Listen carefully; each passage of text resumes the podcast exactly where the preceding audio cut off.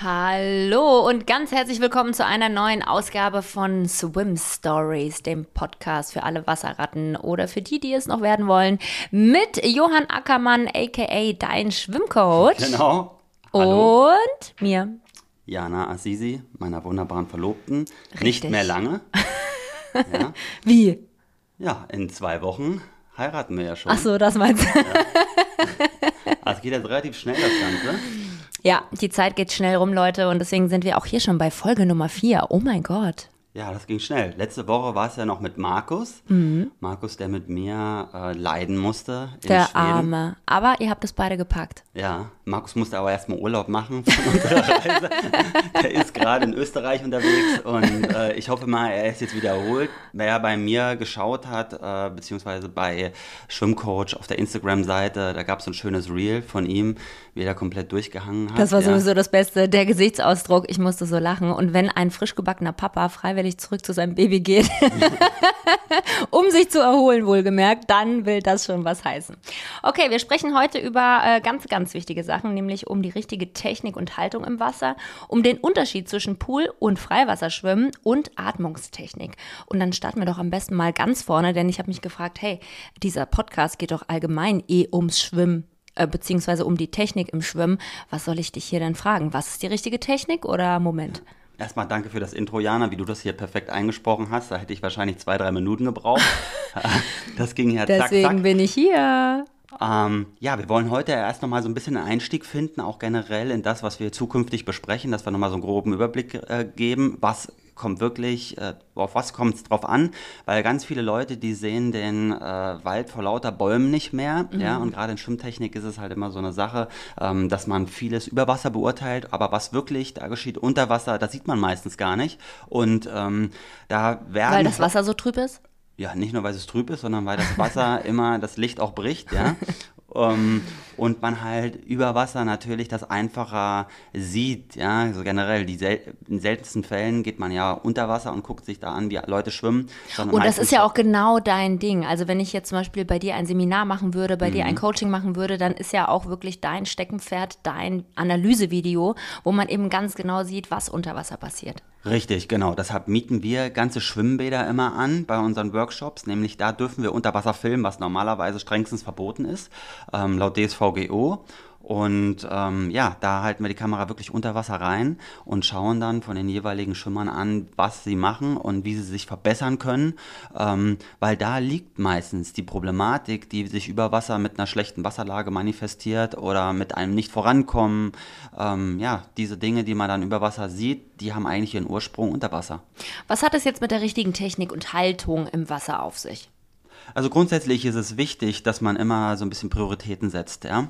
Ähm, die meisten, die ähm, ihre Schwimmtechnik verbessern wollen, die sehe ich immer daran, dass sie ihren Unterarm abklappen wollen und immer diesen hohen Ellenbogen unter Wasser versuchen ähm, zu verbessern. Ja, also beziehungsweise auch ganz häufig Trainer, die dann vormachen, so musst du das anstellen, aber ganz vergessen, dass halt die wesentlichen Dinge erstmal, um den Schwimmer äh, reinzubekommen in die Technik, ganz andere sind. Gibt es denn da so drei Bullet Points, die man da. Oh, ein kleines Miau kommt aus dem Hintergrund für alle, die das irritiert.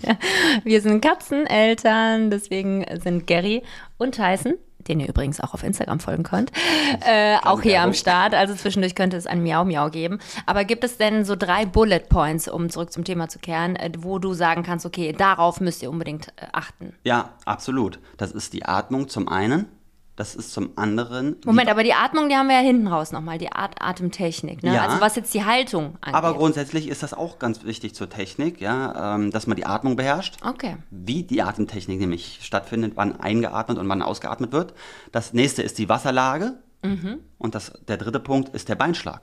Okay. Ja, auch für schlechte Schwimmer, beziehungsweise auch für Triathleten ist es ganz wichtig, dass man den Beinschlag beherrscht, ja, und nicht, dass es zum Beispiel heißt, okay, ich kann jetzt, ähm, ich brauche den Beinschlag sowieso nicht, also brauche ich ihn auch nicht zu trainieren. Ganz das Gegenteil ist der Fall. Man braucht ihn zwar nicht stark machen, aber er soll effizient sein. Und darüber können wir kurz sprechen, was die wesentlichen Sachen halt abbilden. Und äh, beim ersten Punkt, um da nochmal drauf einzugehen, ist die Atmung. Und da ist es ganz wichtig, dass viele immer Stress im Wasser empfinden.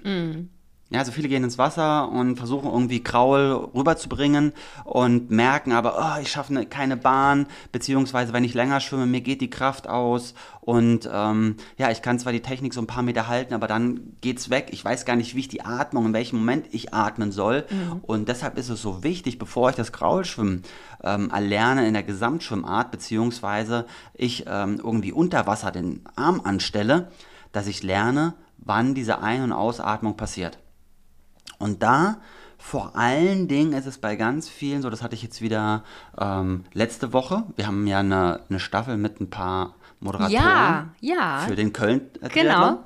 Und ähm, da habe ich eine Athletin, die viel getaucht ist und normalerweise immer die Nase in ihrer Tauchermaske hatte. Die Christine. Ja, genau. Oh ja, ja. Darf ja, man das ja. so direkt sagen? Ja? Ich glaube schon, ja. Die Christine ist eine total liebe Kollegin von mir. Sie macht den Sport bei NTV und ähm, tatsächlich hat sie mir auch, als ich sie auf dem Flur getroffen habe, erzählt, ey, ich hatte erstmal gar keinen Rhythmus, gar kein, gar kein Gefühl fürs Atmen. Ich war ständig außer Atem und äh, da muss erstmal so ein bisschen Übung und Routine rein.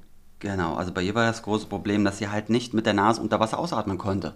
Ja, und das ist ein ganz wesentlicher Punkt. Den verlernt man auch beispielsweise beim Tauchen. Hat man mit der Nase nicht viel zu tun, außer einen Druckausgleich vielleicht zu machen. Mhm. Ähm, und da ist es ganz wichtig, dass viele immer so ein Gefühl haben, so ein klaustrophobisches, dass sie keine Luft bekommen. Unter Das war bei mir auch so. Das war, wenn ich mich jetzt so dran zurückerinnere, ich habe auch immer so nach einer Bahn nach Luft geschnappt und dachte so, oh Gott, ich bin so außer Atem. Wie, woher kommt denn das jetzt auf einmal? Weil man, man gefühlt zu wenig Luft holt. Aber du sagst, es liegt an der Technik, am Rhythmus. Es, es liegt daran, dass man zu viel Luft Zu viel speichert unter Wasser. Luft speichert. Dass man Ach eben so. die Atmung nicht fließen lässt. Ja? Okay. Und ähm, wie wenn ihr jetzt mal selber mal die Luft anhaltet und dann versucht einzuatmen. Wann? Jetzt nochmal. ja, und dann Oh merkst Gott, du. jetzt ist noch mal mehr drin. Ja, und man merkt dann, okay, dass das drückt, man, hat, man denkt, man hat keine Luft richtig. Und das ist ähm, ganz häufig auch eine Problematik, ja, dass man halt dieses Ausatmen nicht hat. Ja, dass man diese Mhm. Kurze, halt- kurze Zwischenfrage. Atme ich eigentlich, ähm, gibt es dann richtig oder falsch, ob ich aus der Nase ausatme oder aus dem Mund? Ähm, nein, gibt es nicht. Wichtig ist nur, dass man einen Gegendruck erzeugt in der Nase, dass kein Wasser in die Nase kommt. Ja? Und dafür Mhm. sollte man erstmal lernen, aus, äh, mit der Nase auszuatmen unter Wasser und gerne mit dem Mund über Wasser einatmen, weil wir da natürlich schneller Luft reinbekommen. Okay. Ja? Aber dann langfristig kann man natürlich auch durch Nase und Mundwasser äh, Luft ausatmen ja, ins Wasser. Äh, wichtig ist nur, erstmal lernt es durch die Nase auszuatmen. Dabei gibt es einen ganz einfachen Trick, nämlich stellt euch an den Beckenrand und versucht einfach nur den Kopf ins Wasser reinzustellen, ins Wasser reinzunehmen und unter Wasser richtig durch die Nase auszuatmen. Ihr werdet merken, das fühlt sich teilweise ungewohnt an, selbst wenn ihr schon länger Kraul schwimmt, weil ihr es bisher nicht gemacht habt. Ja, die einen oder anderen, die nehmen dann auch immer so eine Nasenklammer. Ähm, die ist natürlich auch nicht schlecht. Problem ist nur, in einem Wettkampf, wenn die Nasenklammer wegfliegt, seid ihr aufgeschmissen. Und deshalb sollte Und wenn ich durch die Nase ausatmen soll, ist das doch dann auch nicht mehr möglich? Ähm, ja, aber dann kann man ja den Mund ganz einfach nehmen. Also, Ja. ne, also ich, ich bin so ein Typ, ich atme durch die Nase aus und durch den Mund wieder ein. Deswegen, ähm, ich ich würde euch empfehlen, probiert es einfach, wie der Johann sagt, aus am Beckenrand, was für euch irgendwie am bequemsten ist, am natürlichsten und dann könnt ihr das integrieren in euren Schwimmzug. genau, absolut. Deshalb, das an Punkt, Position Nummer eins mit der Atmung. Dann haben wir Position Nummer zwei, haben wir gesagt, die Wasserlage ist ganz, ganz Die entscheidend. Wasserlage. Ja. Und da sehen wir ganz häufig so ein paar U-Boote. Oder Bananen. Ja. Oder was sagt man noch? Was sagt man denn so? Äh, genau, wenn du schon U-Boot, Banane.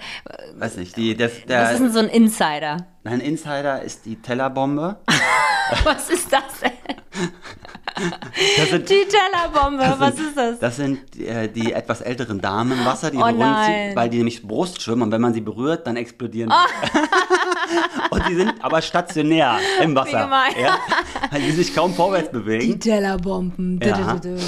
Ja, wir kennen sie alle. Und ansonsten gibt es auch noch, äh, was gibt es noch?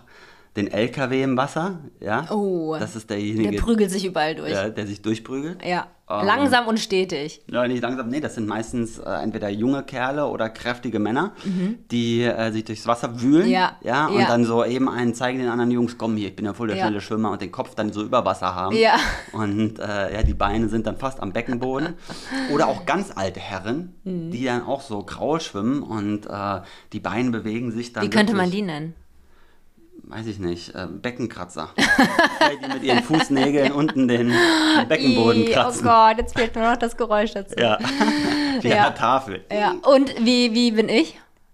Du bist äh, super. Generell haben Frauen eine deutlich bessere Wasserlage. Ist das so? Ja. Wir haben ja auch einen anderen Körperschwermittelpunkt, ne? Liegt wahrscheinlich auch daran. Ja, der Körperschwerpunkt und der Volumenmittelpunkt des äh, weiblichen Körpers, der liegt näher beieinander. Das heißt, du kannst dich ins Wasser legen und sozusagen auftreiben, ohne dass du einen Poolboy zwischen die Beine nimmst und deine Beine sinken nicht ab, ja, wenn du Mhm. gut austariert bist. Bei Männern, die kriegen das nie hin. Also das ist einfach ähm, ja, vom, von der Körperzusammensetzung so bei einem Mann. Weil ihr keine Brüste habt. Nee, das würde dem sogar entgegensprechen, weil die Brust oben ist. Nee, die Frauen haben meistens deutlich weniger Muskulatur. Das Okay. ist die Sache. Und ähm, natürlich Obwohl die wir einen größeren Hintern haben? Das ist die. Frage. Ja, das habe ich so noch nicht. Also bisher muss ich sagen, habe ich auch. Also ich würde behaupten, ich habe einen größeren Arsch als du und Brüste. ja, also aber mehr Brüste. Auf Brüste und Hintern ähm, bin ich jetzt im professionellen Bereich, wenn ich Schwimmtraining gebe, wenig ich gut. fixiert. Finde ich gut. Ähm, deshalb kann ich dazu gar nicht so. nicht Aber okay, wir haben einen anderen äh, Körperschwer, nicht Mittelpunkt, sondern Schwerpunkt, Der ne? Körperschwerpunkt ist weiter oben bei einer Okay. Mhm, Frau. Ja, und äh, der Volumenmittelpunkt ist auch weiter oben. Ähm, ja, das kann aber auch sein, dass die Brüste auch mit Gewicht dann tragen, aber eigentlich sind die leicht. Das wollen wir jetzt nicht das, vertiefen. Das wollte ich jetzt, genau, das ist jetzt schwierig. Ähm, auf jeden Fall ist es so. Deshalb haben Männer deutlich schwerere Beine und Männer deutlich häu- häufiger eine schlechte Wasserlage. Okay. Okay. Also Haltung im Wasser auf jeden Fall auch ein ganz entscheidender Punkt. Ja, und und dann die- hast du gesagt, der Nee, aber da wollte, ich, da wollte ich noch mal ganz kurz reingrätschen. Ja. Und dafür ist eine super Übung, die haben wir im letzten Newsletter. Also Newsletter haben wir mittlerweile auch. Geht mal bei uns auf die Homepage, da könnt ihr den abonnieren. Ähm, da haben wir einen Tipp nämlich reingebracht, den sogenannten Seestern. Das heißt, wir legen uns mit dem Poolboy ins Wasser, Bauchlage. Früher hieß es toter Mann. Das würde ich mal sagen, das war ein bisschen sexistisch, weil man immer gesagt hat, es gibt nur tote Männer. Ja? Ach so. Das war di- Oh je, diskriminierend für die ist ja Männer. wirklich alles Und sexistisch. da man jetzt nicht sagt, tote Frau, ja, ähm, haben wir uns auf den Seestern geeinigt. Und da versucht man halt die Körpersegmente so, ähm, sagen wir mal, die Körperspannung so zu halten, Mhm. dass der Hinterkopf, ja, dass man gerade runter guckt, der Hinterkopf, der Rücken, der obere, der, die Hüfte, der Po und die Ferse, die Wasseroberfläche durchbrechen. Und Mhm. Ja. wenn ihr euch schön spannt, wird das so passieren. Das konnte ich ja super, ne? Das Das, habe ich, das hab ich wirklich beim ersten Mal richtig super gekonnt. Das ist so ein Ja. bisschen wie der Schneeengel. Ne? Ja, da legt man genau. sich in den Schnee und dann muss man irgendwie. Ne? Aber ähm, hat bei mir gut geklappt, klickend, aber auch äh, für viele einfacher als gedacht. Also probiert's einfach mal aus. Genau. Und wenn ihr wissen wollt, wie, einfach den Newsletter abonnieren. Da haben wir es dann auch schön beschrieben, das Ganze. Also wenn alle dann die Übungen machen übrigens, die du hier äh, vorstellst, dann denken, glaube ich, alle Schwimmbadbesucher, oh Gott, was, was ist denn hier los? Was ist das für ein komischer Typ? Dann kommt am Ende noch der Bademeister und will euch retten. Okay, Leute. Und dann. Das würde in Köln nicht passieren, nur weil Nee? die, glaube ich, gar nicht schwimmen können. Also ich habe keinen von den oh, Bademeistern. Gestern oh, das ist Bademeister-Bashing. Nein. Ja, aber gestern wurde mir noch erzählt, wenn man den ganzen Tag gearbeitet hat, hat man keinen Bock mehr ins Wasser zu gehen. Also es schlecht, wenn dann jemand irgendwie was da säuft. Im Zweifelsfalle nehmt den Schnorchel dafür. Ja, ja, dass genau. Ihr, Dann seid ihr safe. Genau, rechtzeitig wieder Luft bekommt. Ja. Nicht, dass ihr da noch untergeht. Oh je. Naja, Stichwort Beinschlag. Das wolltest du noch raushauen. Der Beinschlag, ja, ist ganz wesentlich auch, um die Wasserlage zu unterstützen. Heißt, das kann man nicht nur mit Körperspannung machen, weil wenn ihr nämlich nicht so schnell seid im Wasser, nicht so gut vorankommt, dann habt ihr wenig Unterströmung des Körpers, ja, also wenig dynamischen Auftrieb durch das Wasser. Weil das Wasser euch sozusagen wie so ein Boot, wenn es schnell fährt, nach oben drückt. Ja, also seid ihr relativ langsam, habt ihr auch, wenn ihr eine gute Wasserlage schon trainiert habt mit einem Poolboy, trotzdem keinen guten Beinschlag. Ganz einfaches Beispiel in einer Gegenstromanlage, die man so einfach in ein Schwimmbad, Schwimmbecken hängen kann. Die hat zum Beispiel sehr viel Strömung vorne und hinten an den Beinen sehr wenig. Deshalb ist es immer ratsam, wenn ihr so eine Anlage besitzt oder mal im Urlaub da seid, dann nehmt einen Poolboy dazu, dass die Beine nicht so abfallen. Ist also ganz normal. Ähm, und ihr braucht deshalb, um zu, den, den, um die Wasserlage zu unterstützen, auch einen guten Beinschlag. Der Beinschlag muss so gut sein, dass die Beine oben bleiben Und auf der anderen Seite, dass die Beine genau das übernehmen, was die Arme beim Laufen machen, nämlich diese Rotationsbewegung des Körpers ausgleichen. Beim Laufen sind die Beine ja, hat man mal so einen, keinen Passgang, heißt nicht der, das rechte Bein, das recht, der rechte Arm geht nach vorne, sondern alternieren das ist das Ganze einmal. Der rechte, das rechte Bein geht nach vorne und dann der linke Arm schwingt nach vorne, um das auszugleichen. Ansonsten, wenn wir die Arme mal am Körper lassen beim Laufen, werdet ihr merken, dass ihr fast euch umdreht, ja, dass es ganz schwierig ist, die Stabilität zu halten. Und genau das Gleiche ist auch beim Schwimmen der Fall, ja, dass ihr nämlich versucht, den ähm, Beinschlag ähm, als Ausgleich der Armbewegung zu sehen und dadurch nämlich auch stabil am Wasser bleibt. Das ist ja dann so ein Einklang, ne? Der Rhythmus der Arme, Richtig. der Rhythmus der Beine. Wenn ich diesen Rhythmus verlangsamere generell, bin Mhm. ich dann auch automatisch schlechter, was die Wasserhaltung, also meine Haltung im Wasser angeht? Also wenn ich weniger Beinschlag mache, heißt es nicht unbedingt, dass ich eine schlechtere Wasserlage habe, weil genau das ist ja das Ziel des Beinschlagtrainings, ihn so effizient zu machen, dass ich ihn Okay. kaum bewege und trotzdem oben bleibe. Ja? Also der Beinschlag hat grundsätzlich drei Funktionen. Einmal die zwei beschriebenen, wie gerade, nämlich, dass die Beine oben bleiben, dass der Körper dieser Rotation ausgleicht, ja, nicht umkippt. Und drittens, der Vortrieb noch. Ja, also eigentlich denken wir ja immer, okay, der Bein muss, Beinschlag muss auch einen Vortrieb generieren. Und viertens, die Hm. Tellerbomben nass zu spritzen. Genau. Auch Ja. ganz wichtig. Aber definitiv ähm, ist der Beinschlag meistens äh, bei jemandem, der es halt nicht schon in frühen Jahren gelernt hat, beziehungsweise keine sehr mobilen Fußgelenke hat, seltenst dazu äh, fähig, einen Vortrieb zu generieren. Also ich habe ganz flexible Fußgelenke durch das Yoga, muss ich gestehen. Das ähm, passiert bei mir irgendwie ganz automatisch, dass ich dann eine richtige Haltung, was die Füße angeht, habe. Aber ich kann euch sagen, ähm, ihr könnt das wirklich ganz ähm, super üben. Einmal auch wirklich trocken aus dem Wasser raus. Könnt ihr euch auf eure Fersen setzen und ähm, das alles mal dehnen. Und im Wasser könnt ihr einfach zwischen euren Bahnen mal so eine, so eine Einheit irgendwie einlegen, ne? Und dann irgendwie mal eine Bahn so richtig Power raus, Beinschlag üben. Genau. Also gestern hatte ich einen Athleten, der mit mir explizit nochmal Beinschlag trainieren wollte. Ja, der Wer? Thomas. Auch die Christine. Nee, Nein, der Thomas. der Thomas. Ja? Und der Thomas hat vor einem guten Jahr mit dem Schwimmtraining bei mir begonnen und ähm, konnte gar nicht schwimmen. Ja, ich muss sagen, Mhm. war so jemand, wo du gesagt hast, oh, er hat in seiner Jugend vielleicht ein bisschen mehr hätte Sport machen können. Ja? also von seiner Bewegungsauffassung her nicht so hochtalentiert. Mhm. Und ähm, da dachte ich schon, okay, das ist eine Herausforderung und mittlerweile kann er wirklich richtig gut schwimmen, kommt äh, im Mittelfeld beim Triathlon aus dem. Wasser, beziehungsweise im vorderen Mittelfeld und also wirklich hat sich da richtig gemausert. Er meint aber, dass der Beinschlag, der, den will er noch verbessern, ja, äh, weil sein Trainer auch noch zu ihm meinte, okay, versuch den Beinschlag da noch ein bisschen zu optimieren. Also haben wir gestern explizit Beinschlagtraining gemacht. Und das sah aus, dass ich ihn erstmal Kurzflossen anziehen habe lassen. Und dann habe ich ihn Kraulbein in der Senkrechten machen lassen. Heißt, er hat die Hände auf, Brust, auf die Brust genommen, hat mich angeschaut, ich stand am Beckenrand und er musste dann 30 Sekunden und das Ganze Ach viermal krass, sich über Wasser halten. über Wasser halten. Und das einmal mit Kraulbeinschlag, einmal mit Delfinbeinschlag Boah. und dann einmal mit Kraulbeinschlag mit Händen über Wasser Mhm. und das letzte Mal Hände über Wasser wieder mit dem Delfinbeinschlag. Boah. Ja, Dann Ist, mit Delphi, ist das äh, schwieriger mit Delphi? ja, weil du da mehr auch Rumspannung halten musst. Okay, mhm. Ja? Und ähm, da natürlich auch die Rückwärtsbewegung noch besser machen musst. Aber das ist natürlich ein super Indikator, Mhm. äh, dieses senkrechte Kraulbeine, weil wenn du Scheiße machst, sinkst du ab. Wenn, ja? Könntest du Hm? Das ohne Flossen? Ja. Du könntest dich ohne Flossen über Wasser halten. Ähm, ja, nicht komplett frei schweben sozusagen, aber dass die Schultern über Wasser bleiben. Boah, das ja, finde ich ist, krass. Das ist für einen guten Schwimmer gar kein Problem. Geile Michael, Übung. Michael Phelps hat das gemacht mit einem 8 Kilo Bleigürtel. Boah. Ähm, ja, und hat das Delfinschwimmen gemacht und die Hände über Kopf. Das ist Da heftig. gibt es auch noch so einen Film ähm, von Im Körper der Topathleten, kann ich nur empfehlen. Der Cool, ist, ich, von den können wir mal gucken. 11, ja. cool. Ähm, den habe ich lange Zeit auch in meinen Schwimmworkshops so gezeigt. Ähm, den, der war bei Arte damals. Da hat man ihn damals auf die Olympischen Spiele in London äh, so ein bisschen ähm, dokumentiert Mhm. und da hat er das gemacht. Da ist er teilweise dann vier Meter tief im Tauchbecken, ist er runter und dann ist er Delfinbeine senkrecht nach oben. Das ist ja dann immer so Wahnsinn. rausgesprungen damit. Stellt euch das mal vor.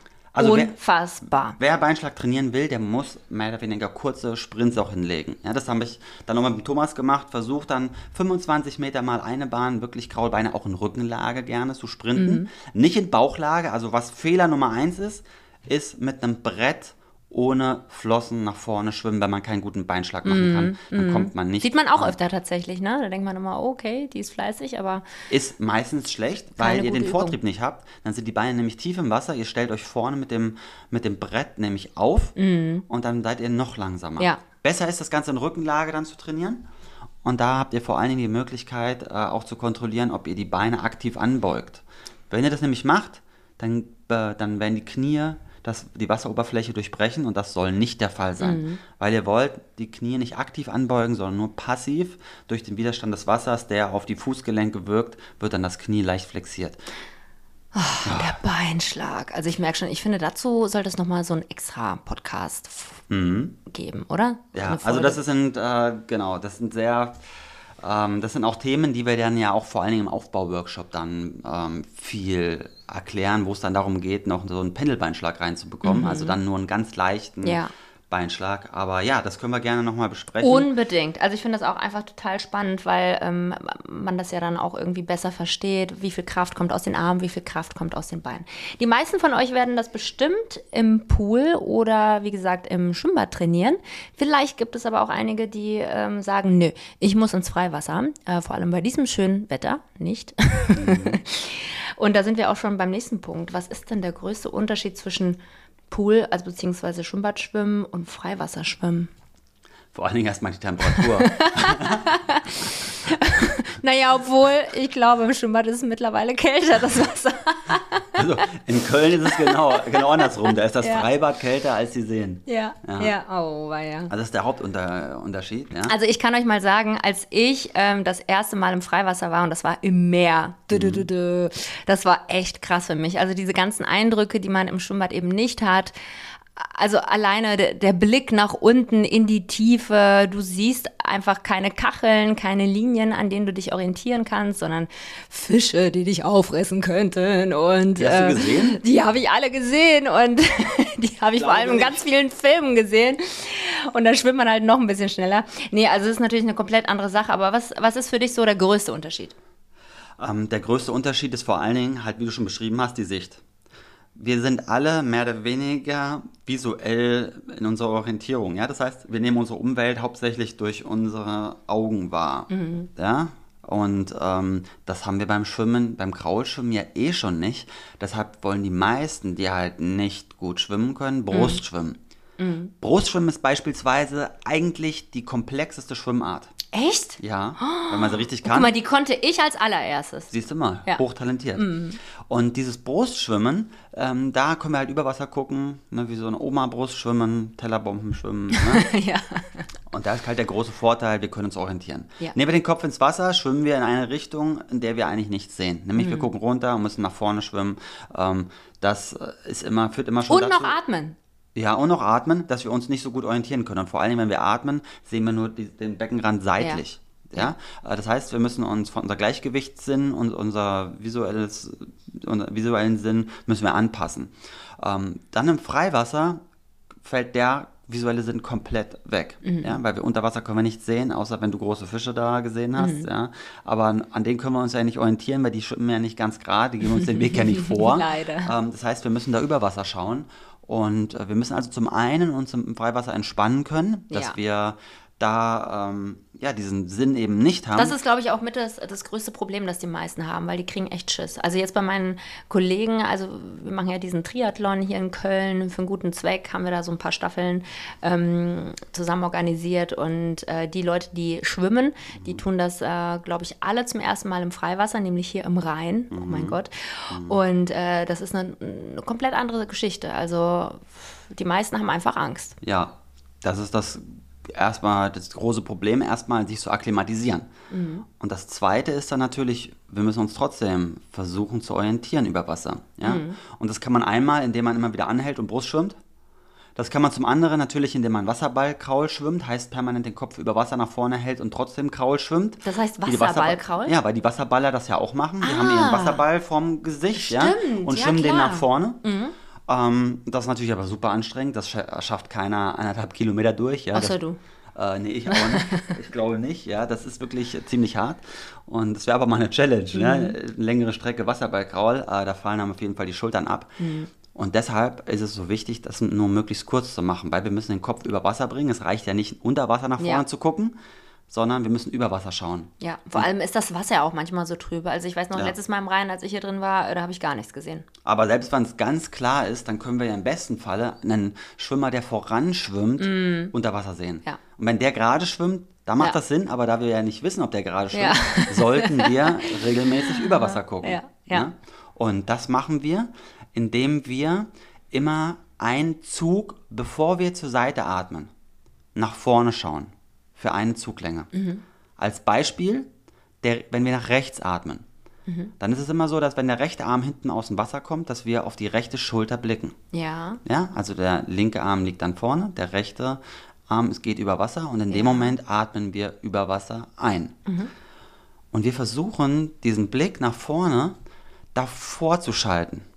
Das heißt, in dem Moment, wenn der rechte Arm ins, ins Wasser einsticht vor dem Körper, dann gucken wir nach vorne. Das heißt, wir drücken das Wasser so ein bisschen nach unten und drücken uns raus. Nach dem Einatmen Da ist quasi. der linke Arm sozusagen über Ja. Wasser. Nee, vor dem Einatmen. vor dem Einatmen. Und dann zieht der rechte Arm durchs Wasser. Das ist in dem Moment, hat man normalerweise den Kopf nach unten. Mhm. Da guckt er jetzt nach vorne. Und dann drehen wir uns auf die rechte Schulter. Mhm. In dem Moment, wenn der Arm rausgeht. Und atmen ganz zur, normal zur Seite ein. Wie wir es gemacht haben. Also davor ist das Ganze. Und es hat natürlich den, das, das hört sich jetzt erstmal kompliziert an, wenn man einmal das Ganze raus hat. Ich finde auch, easy. ja genau, das, das ist etwas, das muss man sehen, das muss man bei, bei jemand anderem mal sehen und Ja. dann kann man es auch gut nachmachen. Aber du hast es gut erklärt. Ich Genau. glaube, man da hatten wir auch schon im letzten Jahr haben wir mal einen Post gemacht bei, äh, bei Instagram, bei Schwimmcoach. Da könnt ihr mal schauen. Äh, das wäre vielleicht auch nochmal interessant, Ja. dass wir das äh, reaktivieren. genau nochmal posten. Ja. Ähm, wichtig ist auf jeden Fall, dass wir das lernen. Und äh, nach vorne atmen ist halt deshalb schwer. Weil einmal müssen wir den Kopf weiter anheben. Wenn Mhm. wir zum Beispiel nur nach vorne gucken, können wir das kürzer machen. Äh, dann brauchen wir ja nicht die Nase und den Mund so stark über Wasser nehmen. Mhm. Und zum anderen, wenn ihr den Kopf mal in den Nacken nehmt, dann könnt ihr auch nicht richtig atmen. Oh weil, Gott, ich krieg keine Luft. ich mache das nämlich gerade. Okay. weil die Luftröhre so ein bisschen abgeklemmt wird. Ja. Ähm, deshalb auf die Seite atmen, das ist viel einfacher als nach vorne zu atmen, wo ihr euch dann deutlich mehr anheben müsst im Wasser. Na? Und so ist die Technik.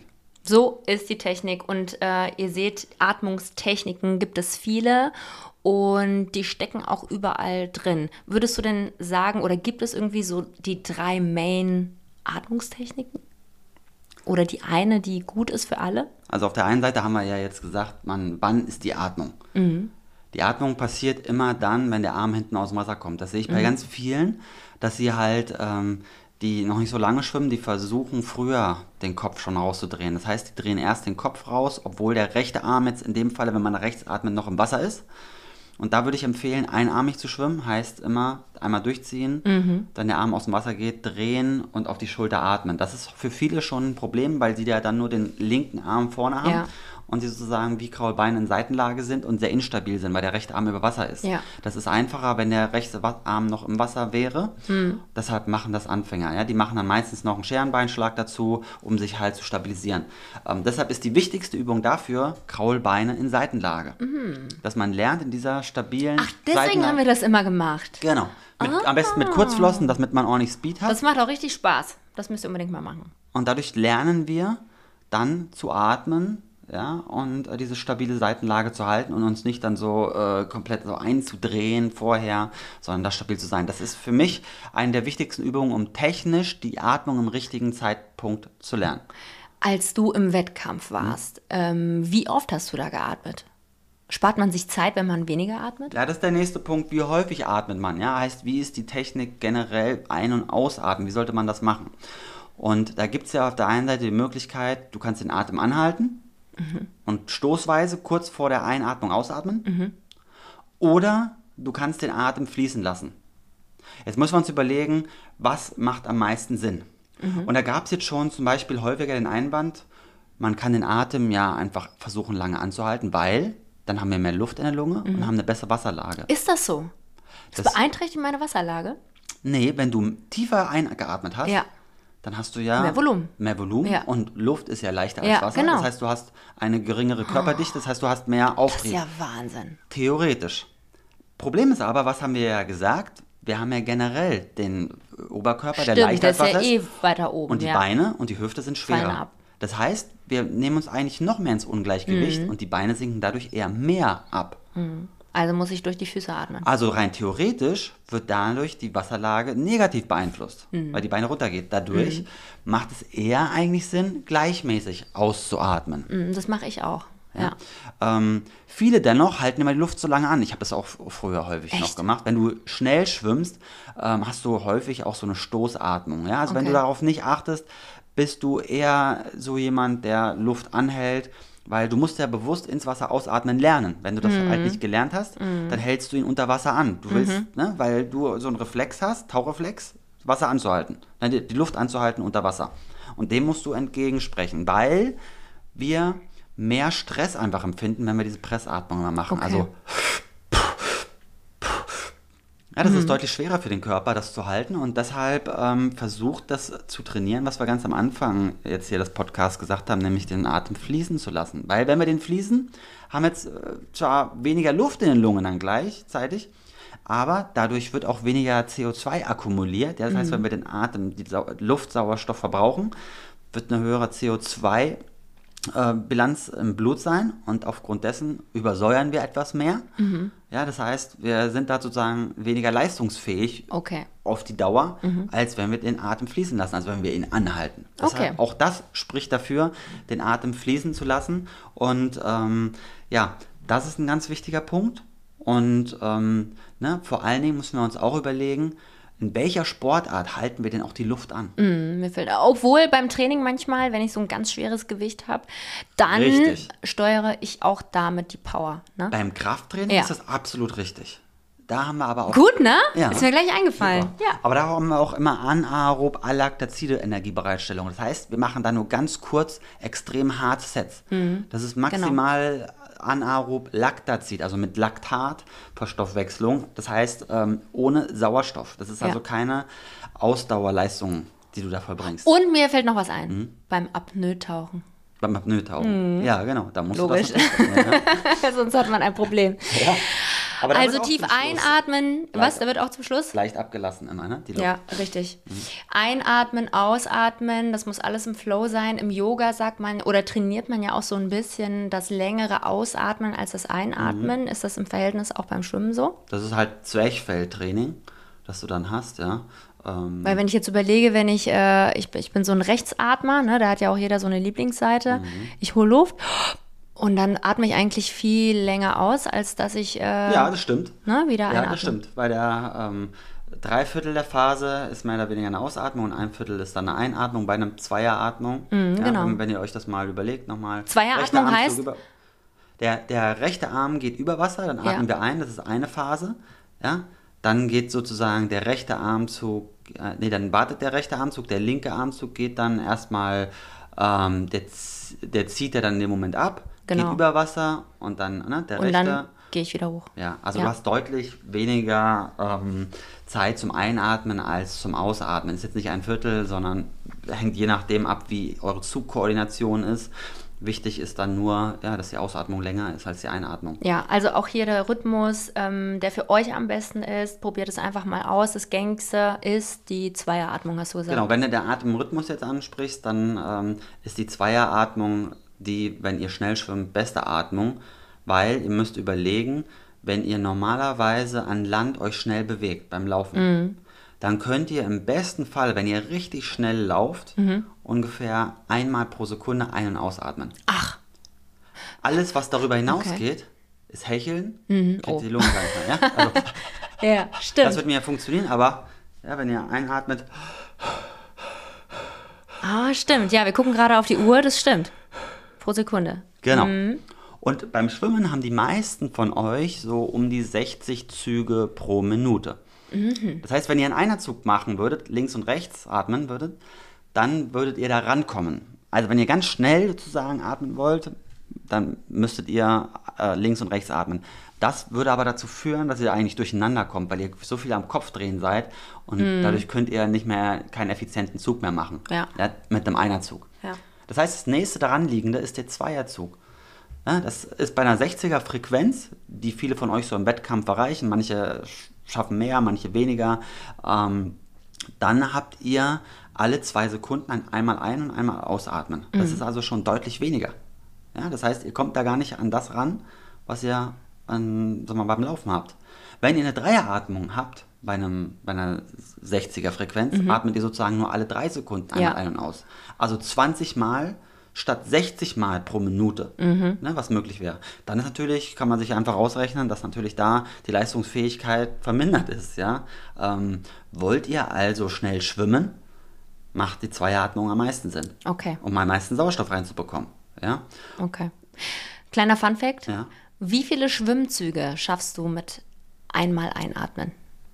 Oh Gott. Wie wenn ich die äh, Atmung anhalten würde? Und Ja, Das ist eine gute Frage. Das habe ich jetzt noch nie gezählt. Aber ähm, ich, mein, mein weitestes, was ich bisher geschwommen bin oder getaucht bin, war 80 Meter am Stück. Boah, Ja, wenn man- 80 Meter. Ja, 80 Meter. Alter, Das bin ich Alter. aber getaucht. Wenn ich mal jetzt annehme, ich, Ja, aber das habe ich auch gemeint. ich schaffe Kraul vielleicht 60 Meter. Okay.